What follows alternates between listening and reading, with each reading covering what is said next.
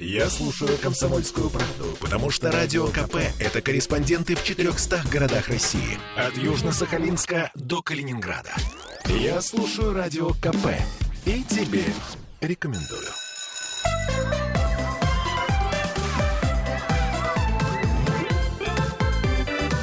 Родительский вопрос. 11.03. Мы вновь возвращаемся в петербургскую студию радио «Комсомольская правда». Ольга Маркина. Кирилл Манжула, еще раз добрый день. Да, и пока мы ждем Аглаю Датышидзе, нашего психотерапевта всеобщего. Мы надеемся, что Аглая доберется до Через нас. сугробы. Ну вот, э, что называется, не посмотрели прогноз погоды. Или в окно не выглянули с утра пораньше. Да, да, пробки, да, такси не вызвать, да, сложно. Да. И Ну, аварий много. Поговорим мы сегодня о том, как мотивировать подростка. Ну, например, начнем э, с того, как мотивировать подростка учиться. Почему я тебя попросил, Кирилл, э, Остаться. Да, остаться, А- потому а, что а вас я попрошу остаться. мы, кстати, в прямом эфире, и нам можно писать в, трансляции ВКонтакте. Значит, почему? Потому что у тебя сын подросток. И я так Да. понимаю, что проблем у вас пока нету. Э, Смотри, э, не- мне кажется, беспроблемных э, вот таких вот семей, ну, на- я предполагаю, в принципе, наверное, нет.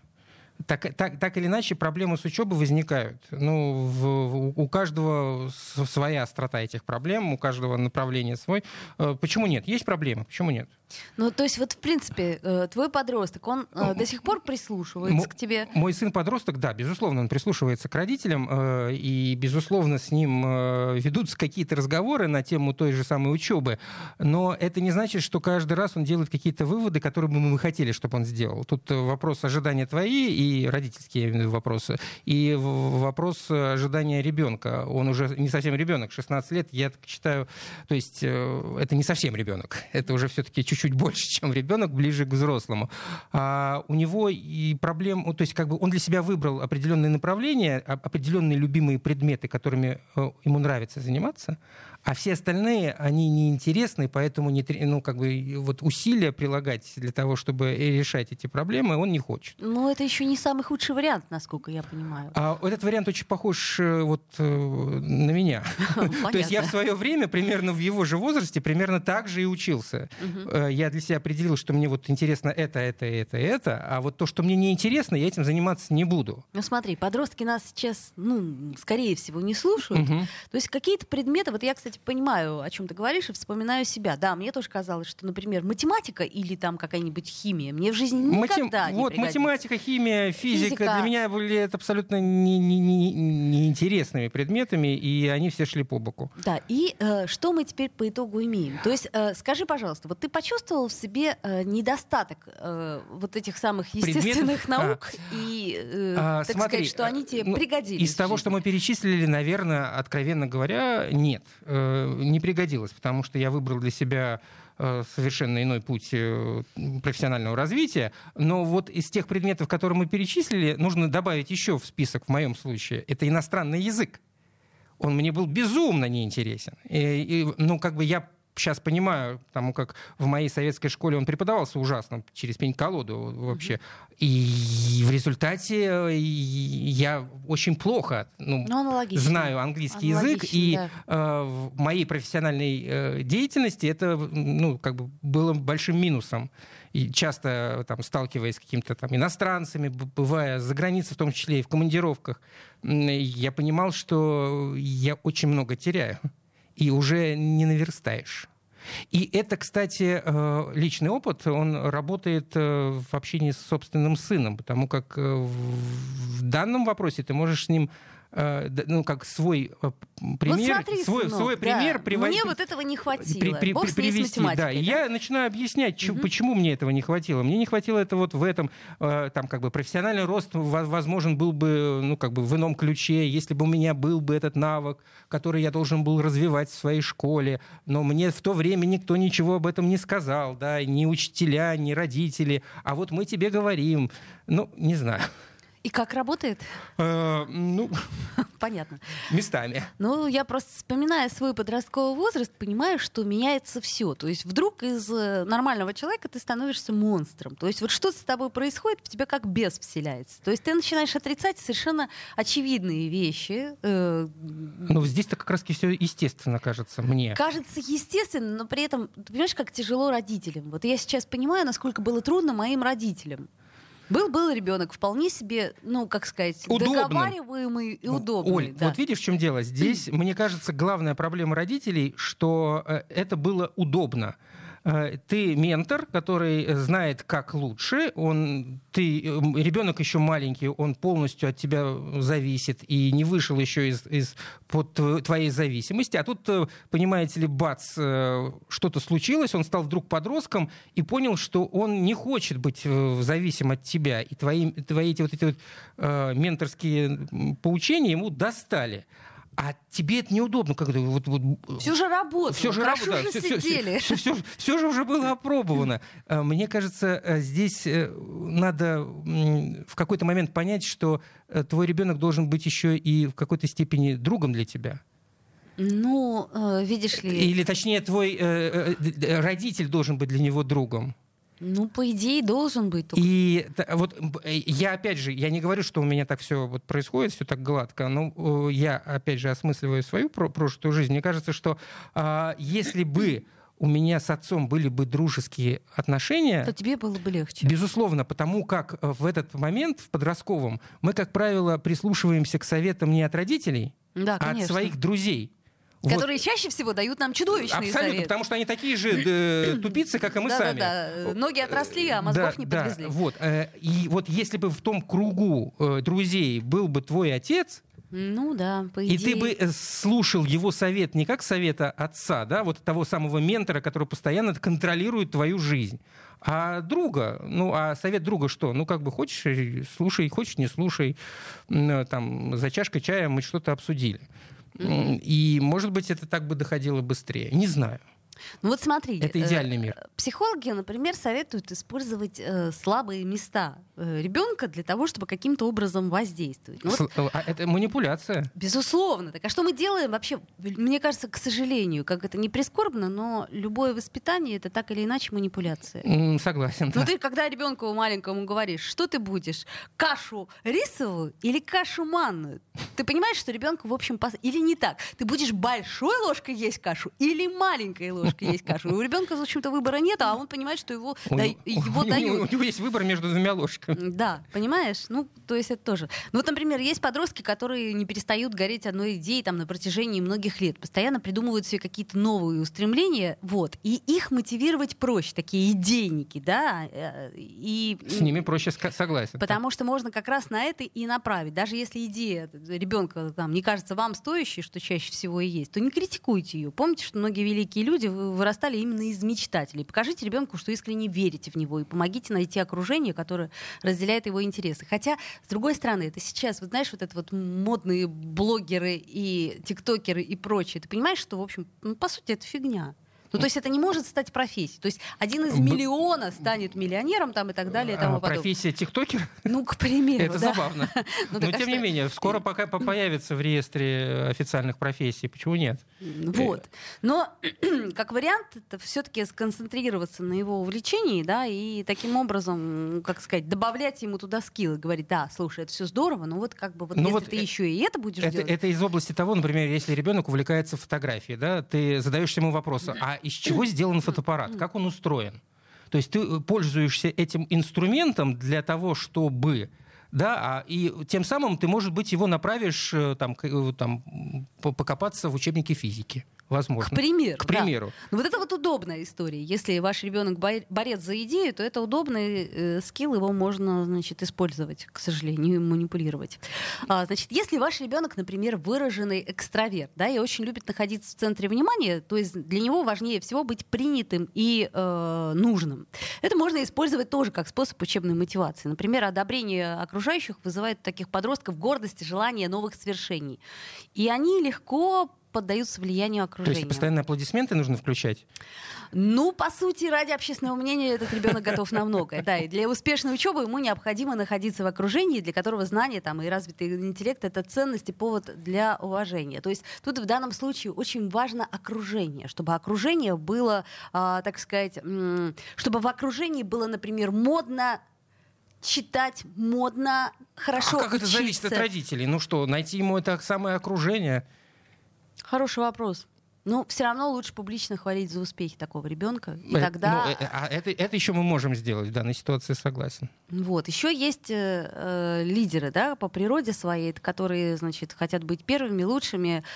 Тут-то вообще все А, просто. Тут очень просто, да, потому что за счет амбиций мы как раз э, формируем мотивации такого ребенка. Да. Куда сложнее, если ребенок совершенно не имеет никаких честолюбивых планов э, и не, не экстраверт, а интроверт, э, и любит одиночество, и э, ну, как-то от, от общества немножко отстранился. Вот тут попробуем мотивировать. В особенности в подростковом возрасте, как мне кажется, все эти черты, они усугубляются очень сильно, да, и ребенок он Мгм. перестает, э, а сейчас еще во время интернета ребенок в принципе перестает общаться, да, и когда... Ну, у него да, не то, чтобы он в принципе перестает общаться, у него есть возможности, э, что называется, общаться и при этом не получая никакого негатива, то, что обязательно связано, когда ты общаешься с человеком. То в любом случае это намного более экстремально, чем общаться в интернете с тем, что тебе, с тем, вот, кем тебе удобно. Ну смотри, нам задают вопросы, два вопроса. Значит, э, Максим пишет, нужно ли через силу заставлять ребенка? Мне всегда родители говорили, что нет такого слова «не хочу», есть слово «надо». Ну нам тоже такое говорили, правда же? Кира? Говорили, говорили. Вот, Оксана нас спрашивает, а что делать, если ребенка вообще ничего не интересует, только гулять? Ну, к слову сказать, если интересует гулять, это уже не так плохо. Если интересует только сидеть в телефоне, Вопрос, вопрос, что почему его интересует гулять? Может быть, там есть какой-то еще подвох вот в процессе гуляния? А давайте сделаем небольшую паузу, после нее вернемся в эфир. Родительский вопрос. Я слушаю Радио КП, потому что здесь самые осведомленные эксперты. И тебе рекомендую.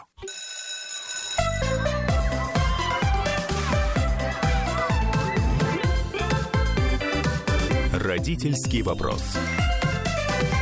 Снежные сугробы оказались чуть глубже, чем мы А ожидали. Аглая до сих пор до нас не добралась, поэтому все вопросы, которые мы здесь обсуждаем... Мы а, обсуждаем а, на двоих. да, Кирилл ну, Манжула. непрофессионально. Оля Маркина, что Да. называется, исходя из личного опыта, из личного опыта общения с собственными детьми и из э, того, того опыта, который прожили сами. Значит, Оксана, Взрослее. э, нам, которая писала, что делать, если ребенка ничего не интересует, только гулять, она нам ответила на вопрос, что же там, Там любовь. Там любовь. Ну, э, я просто еще не столкнулся э, с, в общении со своим сыном с, этим, с этой проблемой, будем ее так называть, хотя не, не вижу в этом, в, этой проблем, в, в этом проблему. Э, Но, видимо, до этого он, ребенок, когда не было этой любви, гулял просто так. Тут, видишь, он любит только гулять. Ну, любовь-то случилась не сразу. Ну как не сразу? Ну ты же не знаешь, как случилось. Оксана пишет, восьмой класс, близится экзамены, а мальчику на минуточку 19. Ну, такое тоже бывает. Ну, как бы, ну, может быть, я говорю, бывает, что? А, значит, когда близятся экзамены, да, а тут любовь. В общем, история это такая очень... Д- Дождемся Аглаю. Вопрос Да, да, задашь.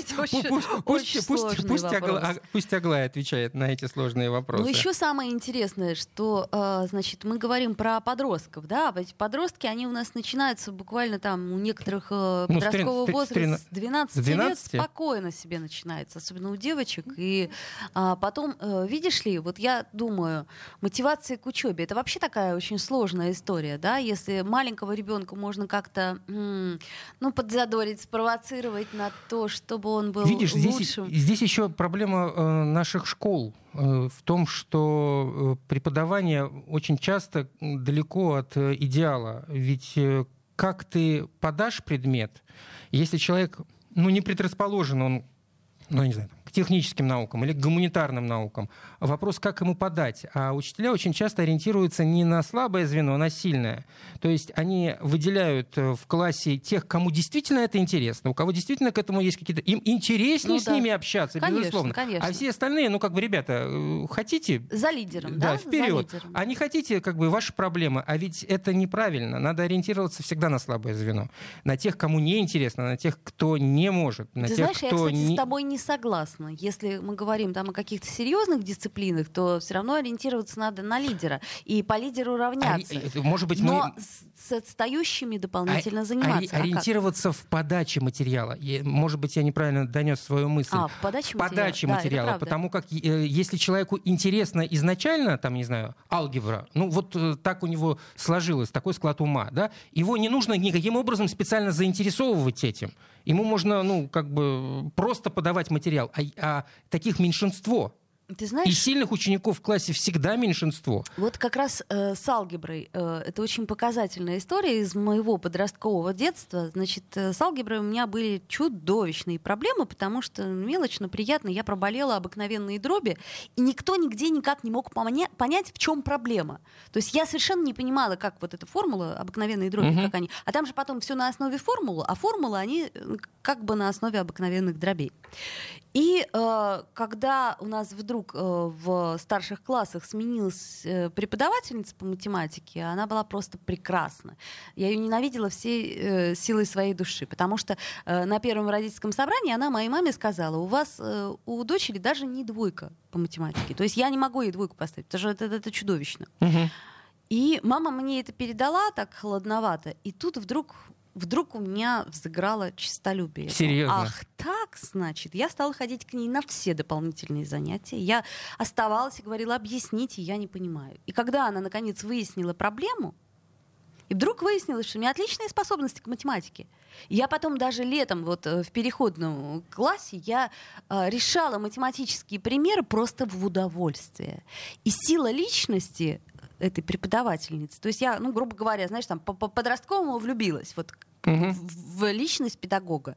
И когда э, итоговую контрольную я написала на пятерку, она сказала, ну, знаете, я, у меня нет слов просто. Ну, вот как-то так. Гений! Да. Гений! Э, Но... То есть я к чему говорю? К тому, что сила личности педагога, сила личности родителя или, как мне кажется, сила личности значимого взрослого в данном случае, она очень много решает. То есть э, подростковая психика, почему это мы вот как раз про любовь-то заговорили, подростковая психика, она открыта настолько, что она все время хочет пленяться, влюбляться. И э, Смотри, э, ну это если есть, да? если есть в принципе у человека возможность, внутренняя возможность э, что-то постичь, что-то познать, э, но не знаю, вот. Ну меня... вот на чистолюбие явно меня поймали тогда. Вот слава богу, что ведь не специально ведь поймали, а нет, случайно нет, так случайно. получилось. Случайно так получилось. А хотелось бы, чтобы такие вещи ну, целенаправленно происходили. Вот пример э,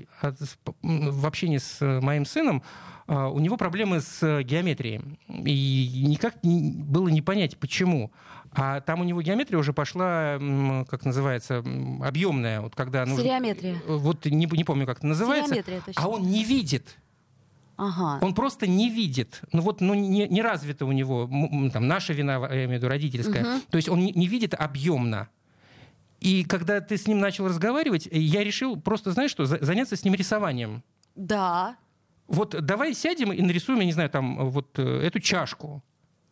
И когда ты ее начинаешь, э, э, ну, как бы вот изображать, в, и, и, и, понимая, и он поним, начинает понимать, что на плоском листе бумаги можно изобразить что-то объемное, что есть вот эта вот перспектива, угу. у, у, уже как-то легче. Вот, ну, а почему бы, э, ну, не знаю, может быть, в школе-то на этим не, не нужно, но нужно как-то отдавать себе в счет, что нужно и такие вещи развивать у ребенка. А без этого он никак не может. Он, он знает, ну, этот, господи, правила э, какой-нибудь там теоремы, uh-huh, а применить uh-huh. ее не может в, вот, начертить э, в, в рисунке. Ну, вот у меня было с точностью наоборот. Я четко знала, как это делать, но не знала правил. А, у нас есть звонок. Доброе утро. Доброе утро. Здравствуйте, а как вас а, зовут? Меня зовут Ксения. Да. Ксения. А, моей дочери ну, практически 13 лет, сейчас еще 12. И у нас такая проблема. У нее совершенно нет мотивации и интереса к учебе ни по какому предмету. То есть нет любимых э, предметов, да? Нет. Любимый предмет физкультура.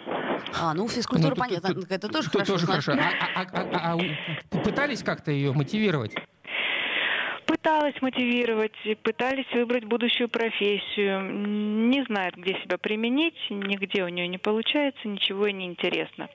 Но есть ответственность, что в школу надо идти э, с уроками сделанными. Угу, угу. И в результате? И, и в результате мы каждый день сидим и делаем уроки вместе по несколько часов, потому что самостоятельно она не может, но сделать надо. Понятно. Спасибо. Э, спасибо за звонок. Ну что... Э... Еще, один, еще, еще один вопрос для Аглаи, который, надеюсь, все-таки придет к, да. наш, к концу нашего разговора. Ну вот, кстати, это большой вопрос. Э, стоит ли делать э, уроки с ребенком? Значит, как мне кажется, такая история. Значит, ребенок приходит... С каким ребенком? Со взрослым ребенком? Ну вот смотри, 13 лет девочки, да? То есть, ну, по идее, в принципе, теоретически, что мы можем сказать? Можем сказать, э, дорогая, ты взрослая. Ну, Ребенок и... приходит в школу, получает двойку, страдает его уязвленное самолюбие. Однозначно нужно э, помочь ребенку, если он нуждается в этой помощи. Не то, что ты должен делать с ребенком уроки, да не дай бог, конечно, с ним делать, но если человек... Но ты э, делал уроки? Сейчас делаешь? Э, с, с сыном? Да. Ну, э, скорее всего, этим жена занимается в большей степени, там, потому что она, там, у, него, у нее есть э, навыки там, в иностранном языке, она с ним uh-huh, занимается uh-huh. английским. А, есть репетиторы, которые, соответственно, по тем предметам, в которых он чувствует проблемы, если ему нужно по тем предметам, по сильным, по его сильной стороне со мной посоветоваться, то он со мной советуется. Если ему нужна помощь, он обращается за помощью. Если ему не нужна помощь, значит, он сам берет на себя эту ответственность и сам несет эту э, ответственность за свою плохую оценку. Ты ему задаешь вопрос. Твоя оценка почему? Потому что ты э, что-то не понял? Тогда спроси у меня. Или потому что ты что-то не сделал? Тогда ну, это твоя проблема. Разница очень большая, но при этом я так понимаю, что и э, вот для дочери э, слушательницы, раз она считает, что нужно, да, то есть вот ответственность-то есть, что уроки-то надо сделать, то есть, соответственно, получать плохую оценку ей болезненно. ей это очень неприятно, и поэтому она там, мучает маму, заставляет ее с собой сидеть, чтобы уроки были сделаны.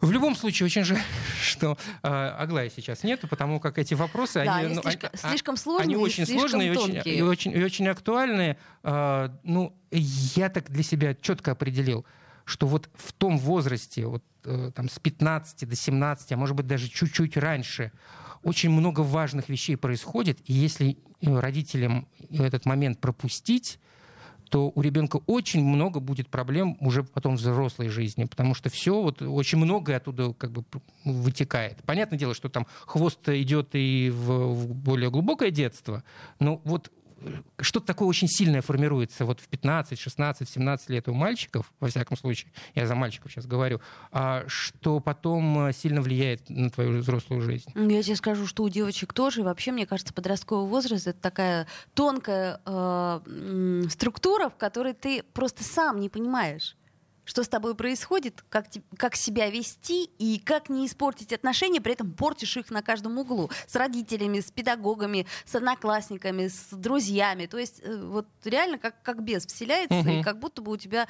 может быть, это гормональные всплески. Ну, я надеюсь, что все-таки к третьей четверти Аглайда Тышидзе к нам присоединится. Я напомню, что мы в прямом эфире сейчас делаем небольшую паузу, буквально несколько минут. А, и э, напомним, плюс 7 931 398 92 92 это наш WhatsApp и Телеграм, также трансляция ВКонтакте. Пожалуйста, пишите. 655-5005, телефон прямого эфира. Да, можно звонить. Сделаем паузу. Родительский вопрос. Попов изобрел радио, чтобы люди слушали комсомольскую правду. Я слушаю радио КП и тебе рекомендую.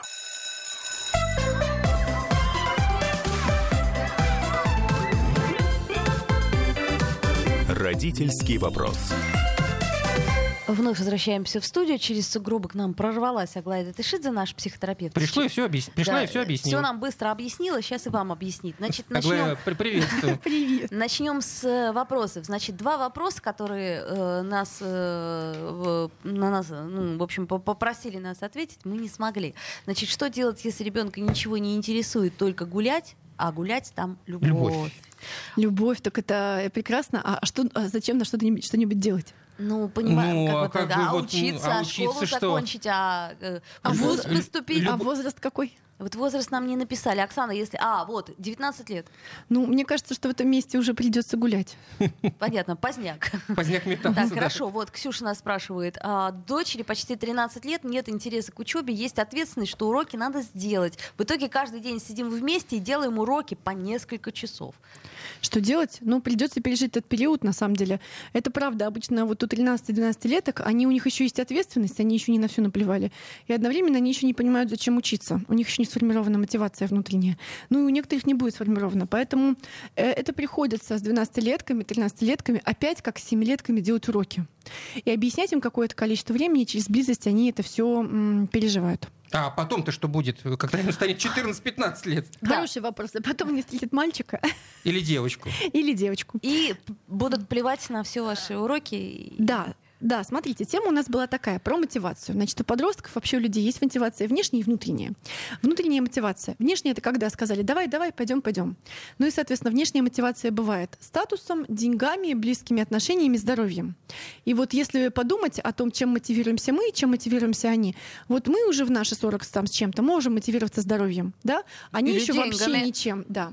Вот. А подростки могут мотивироваться немножко деньгами, немножко статусом, но только начало. А, Это я сегодня, вчера у нас был эфир с моей коллегой Ташей Валеевой, и это ее слова, я ее цитирую.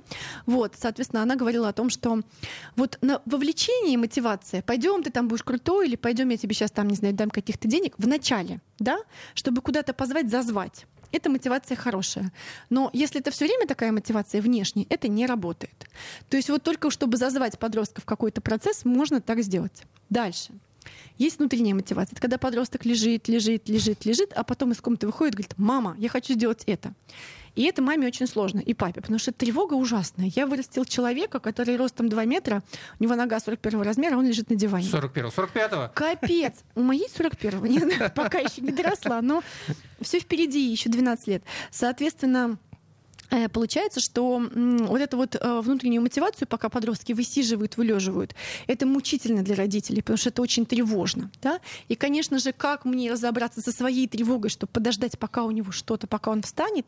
И это встанет ли он вообще? Станет ли он вообще? И вот, а, какие у нас гормоны отлича- отвечают за мотивацию, как нам это, ну, как бы, как нам это, может быть, способствовать этому? Первое — это адреналин. Смотрите, вот надо, чтобы немножко драйвило, но не сильно, не так, чтобы, знаете, прям вот с моста каждый раз прыгать, да, на веревке, но что-нибудь такого, о, интересно, я пойду сделаю, такой прикольный. То есть вот должно быть немножко, чтобы было адреналинчику, чуть-чуть совсем. То есть э, задача должна быть какая-то, ну, вызов какой-нибудь. И иногда бывает так, что, например, просто вынести мусор, это вообще не адреналин, не драйвит совсем. Но если есть какое-то прикольное задание, то иногда они на это покупаются, да, и потом они как-то в это втягиваются. Вот, хотя я сегодня утром пинала пакет с мусором, ну вот у нас было четыре пакета мусора, я говорю, давай я вынесу три, а ты один. Очень, Да, очень, да. очень драйвово. Да, да, говорит мне ребенок, да, да. И вот пакет лежит прямо вот перед дверью на выходе, то есть об него спотыкаешься. Нет, не увидел человек пакет. Переступила. Конечно, переступила. Извините. Да. Дальше. Следующий это гормон а, дофамин. Это когда мы знаем, что у нас получится, что мы предвкушаем, как у нас получается, или у нас получилось. Поэтому должны быть такие маленькие задачи, во-первых, которые получаются или чуть-чуть получаются. Да, вот почему, например, на лыжах сложнее начать кататься, а на сноуборде проще. На сноуборде сразу стало поехал, ты красиво едешь. А на лыжах там еще нужно мучительно, там Ну, что-то не еще. знаю. На сноуборде можно назад упасть. Очень Конечно, да, можно. Я падала назад на сноуборде. Это был последний мой проезд на сноуборде. Я просто никогда не вставал на сноуборд, а вот на горных лыжах я катаюсь. Видишь, вот такой вот вариант. Аналогично. Я вставала, но что-то я как-то... ну вот, а мне сказали, сноуборд это вот сейчас ты поедешь, а лыжи это там еще коленки, всякое такое. Ну, в общем, к чему я это говорю? К тому каждому свое, но тем не менее. И надо, чтобы за какие-то кусочки хвалили, потому что представьте себе, что если вот человек сделал, но вы видите, что он ростом 2 метра, он вообще-то должен сделать уже нормально, а он сделал, ну, ляп-тяп-тяп-тяп-ляп, да? И ты ему говоришь, ну, что-то ты как-то не это самое. Не соответствует. И дофамина-то и нету. Дофамина нету, но есть гормон кортизол, который прекращает любые действия, гормон стресса. Да, соответственно, получается, что если мы все время ждем от него чего-то еще и еще какой-то... Только ещё- потому, что у него длинные ноги? Да, только потому, что у него Ну. длинные ноги. И, соответственно, И большие уши. да.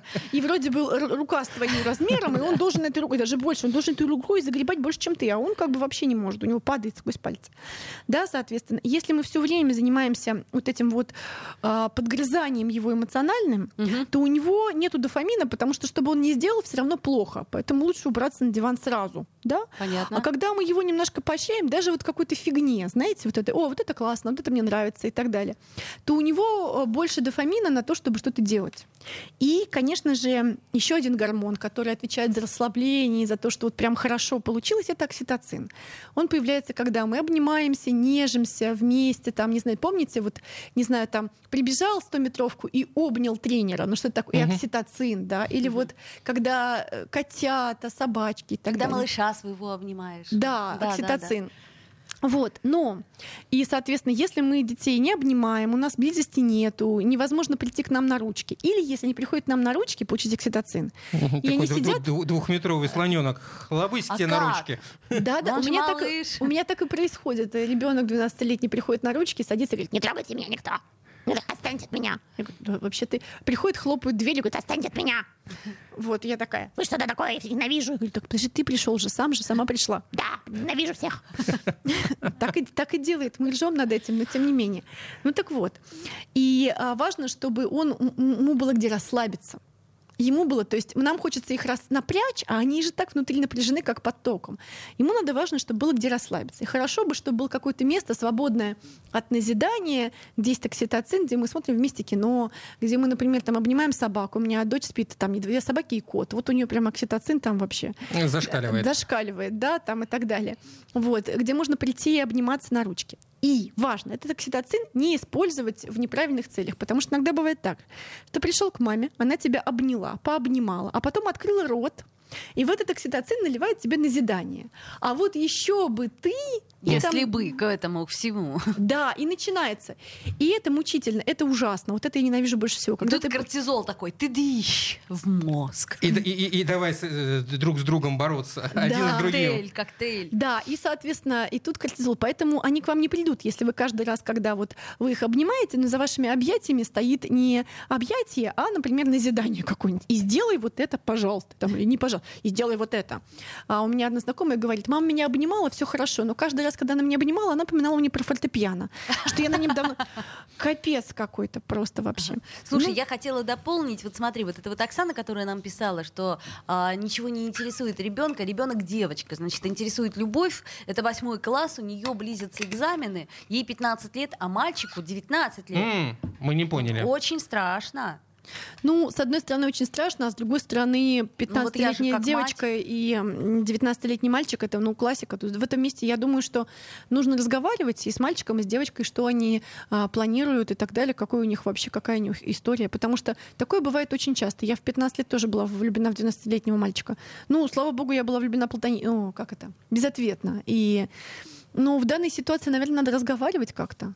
И- а, байка. Мои знакомые, значит, вот им было там по 17, они встретились, и вот когда исполнилось 18 э, девушке на дне рождения, мальчик поднимает бокал, говорит, ну вот ей уже 18, ей уже можно, я там у вас, как у родителей, прошу разрешения. И они улыбаются, говорят, знаешь, Леша, а тебе же нет 18 лет. И еще полгода они ждали, потому что Леша был очень правильный. Вот, здесь надо разговаривать. Ну, и я понимаю эту материнскую тревогу. Вот, и к вопросу о кортизоле, да, то есть э, мы, э, люди, подростки, испытывают много давления изнутри. Если мы еще больше поддавливаем их извне, И не создаем им ни мотивацию, ни расслабление, ни эндорфины, чтобы они, а, им было вкусно, да, ни а, немножко адреналинчика, чтобы у них был какой-то вызов, ни окситоцинчика, чтобы они потом расслабились, то с большей вероятностью они уберутся на диван, потому что там в игре, в компьютерной, там или где-то еще в телефоне, есть и то, и другое, и третье, и вообще очень круто. А, стало быть, все-таки от нас зависит. То есть, если мы говорим так, что а, подросток наш, когда вырастает, то мы ничего уже не можем сделать, все-таки можем. Хотя Всё-таки- бы гормончиков им подбавить. Да, гормончиков подбавить и ждать, если это произойдет и так далее. А если нет, то, во-первых, нам нужно подать им пример работы с собой, отправиться к психологу, решать свои вопросы. Тогда, возможно, они, как это, воспитание это не то, когда они делают то, что ты говоришь, они делают то, что ты делаешь. Соответственно, что ты делаешь, то они и ловят все равно, даже будучи подростками. А с другой стороны, если они это могут найти в тех же компьютерных играх, э, задаешься вопросом, а что А тогда страшного? Ну, Ну если да. они где-то, хотя бы где-то могут это найти. Да, я не думаю, что в этом есть что-то страшное, если нет в этом месте зависимости, потому что дети, они же обычно сначала в одно играют, потом в другое играют, потом что-то еще происходит, потом позвали гулять, не играют. Ну вот э, так мой ребенок, например, да. И зависимость, профилактика зависимости, это же первые три года, да. Если у них есть теплые отношения с вами, то я вас уверяю, что никакая игра никак не сравнится, да, потому что теплые отношения с вами это профилактика любой зависимости от игры. Понятно. Ну, то есть, э, короче говоря, ты меня немножко так расслабила. Я подумала, что вообще все плохо, и что э, ребенку... Какой, какой там гормон разыгрался? Сейчас я еще обниму тебя, и будет у тебя окситоцин. Дофамин, дофамин И растекся дофамин. и окситоцин, а, по мне. А, ну, я думаю, что, может быть, как-то мы к подросткам-то еще вернемся, Да. потому что подростки тема такая неисчерпаемая. Итак, Аглая Датышидзе, наш психотерапевт, сегодня нас немножко расслабила. Кирилл Манжула Спасибо, Аглая. и я. Ольга Маркина. Родительский вопрос.